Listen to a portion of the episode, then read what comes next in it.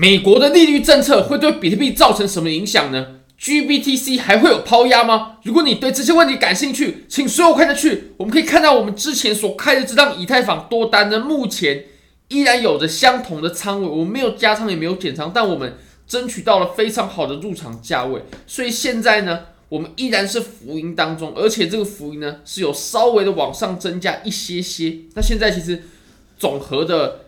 浮盈啊，已经超过了十颗的以太坊了。那折合成台币的话，也是七十多万啊，也不少了。如果你也对交易感兴趣的话，非常欢迎你点击影片下方的 Bybit 链接。现在只要 KYC 入金一百美金，就会送你三十美金的现金，现金哦，就是你可以直接提币走的。你也可以质押五百美金，三天就可以获得三十六点五美金的现金，一样是现金可以提币的。而且这两个活动呢，啊，相互不影响，你可以同时参加。我们来看一下美国在过去的利率政策的变化，然后对应比特币的行情，比特币都出现了什么反应呢？那我们看啊，这个整体的图表呢，从一九八零这个有点太久了，我们看近十年就好，我们就从呃最近的一次的周期呢，我们来对应一下我们这一次哦。我认为这两次呢，绝对有可以类比的地方。首先呢，我们前面呢，在这一段哦，它其实都产生了加息的周期哦，不断的加息。那其实我们自从二零二二年呢开始也进行了一系列的加息，那直到现在我们终于来到了终端利率了。其实我们在之前也有走过终端利率，然后到了终端利率之后呢，诶，我们就会开始降息啦。那我们可以来观察一下过往啊，比特币在走终端利率还有开始降息的时候呢，发生了什么样行情的变化，然后对应到之前的行情，我们就可以推估未来会发生什么样的变化。那我们现在来观察一下啊，其实。我们之前呢，在终端利率的时候，它是从二零一八年的十二月，然后一直到二零二零年的七月哦，二零一九年的七月哦，等于说是一八年的十二月到一九年的七月，我们在终端利率哦。那我们把这一段时间呢，我们在图表上面给标示一下。好，我们来看到之前呢，在一八年的十二月啊，就在这里，没错，就在这里。然后一直到二零一九年的七月哦，这段时间呢，我们。是处于终端利率的过程当中，你可以发现呢，对应到比特币的行情啊，比特币它就是在小牛的周期当中，不断的上涨。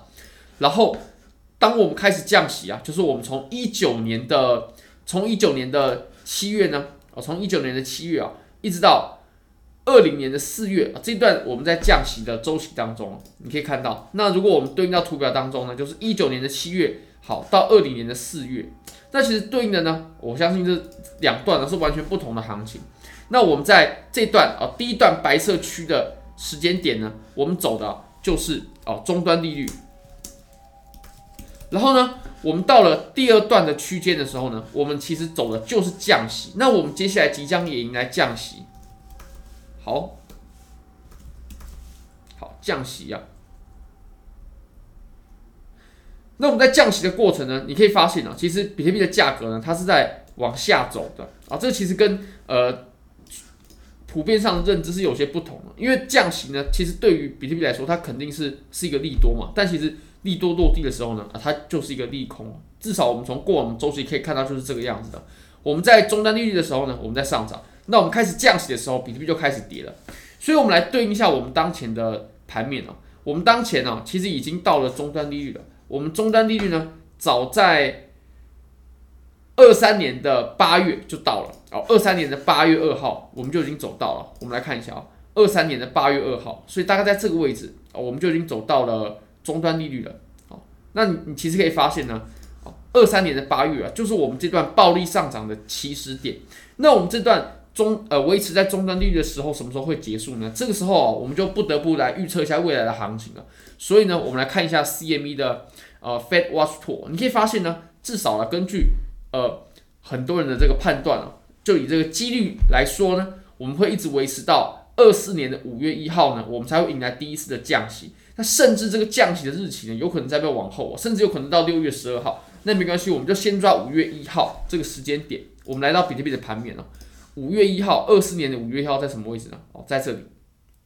所以，我们在这段白色的区间呢，我们就会走的是哦终端利率。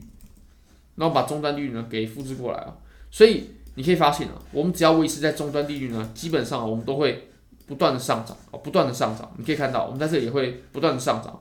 但是呢，我们在走完终端利率之后呢，我们从五月一号之后，我们就会开始迎来降息了。那我相信，我们开始降息之后呢，对于比特币的市场，它很有可能会跟上次一样形成一个利空。所以，我们有可能呢，这段行情它就是到了五月一五月一号之后，有可能就会开始进行下跌回调。就像我们前面讲啊，但是这个下跌它也不是暴跌，它是走这种震荡下跌。你可以看到，我们可以参考一下过往的这段走势。我在走降息的时候呢，我们是走这种震荡下跌的。当然，这个是三幺二事件，当时也是新冠疫情的影响。那这次会有什么黑天鹅？哎，这个就不好说了。所以我相信，我们到降息之后呢，有可能啊，行情会迎来一段的回调。那这是我们必须要注意的。不过还有一段时间，大概还有三个月，因为我们五月初呢到现在大概还有三个月的时间啊。那这段时间大家真的要好好把握了。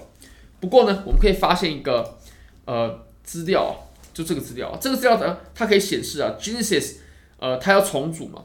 那其实我们现在呢会有很多在之前熊市破产的这些机构啊啊，它要破产重组的时候，它就有可能抛售他们的加密货币的资产了。比如说我们之前有看到。FTX 破产重组呢，他就抛售了价值十亿美金的 GPTC 哦，那当然 GPTC 它现在是呃变成现货 ETF，这没问题。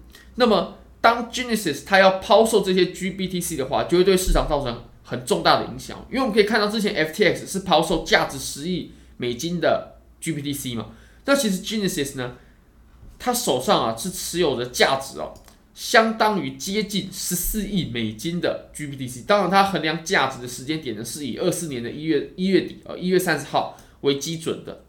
那如果说这些 GBTC 呢，它也被拿到市场上抛售的话，绝对会对比特币形成一定的抛压。那这点是我们必须重视的，就跟之前 FTX 的事情是一样的。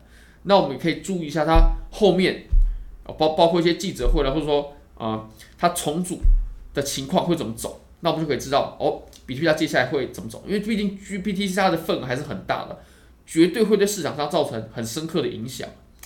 好，那最后呢，我们来看一下减半吧。减半只剩下七十天了，有人可能会说，哎，减半之前不是只剩下呃，你一天前、两天前说剩下七十天，怎么现在还剩下七十天呢？啊、甚至快到七十一天了。因为其实这个时间是谁也说不准啊，这个时间它只是用推估的，因为它其实是按照区块产生的速度，然后来去。计算这个减半的时间啊，所以其实它并不是一个很明确的倒数计时啊，但就会在那个区间左右啊，就大概会在两个月多一点点的时候呢，就会减半了。好，那非常恭喜啊，我们的牛市快来了，只剩下七十天，已经进入了最后倒数了。如果大家觉得这支影片对你有帮助的话，非常欢迎你帮我点赞、订阅、分享、开启小铃铛，就是对我最大的支持，真的非常非常感谢各位，拜拜。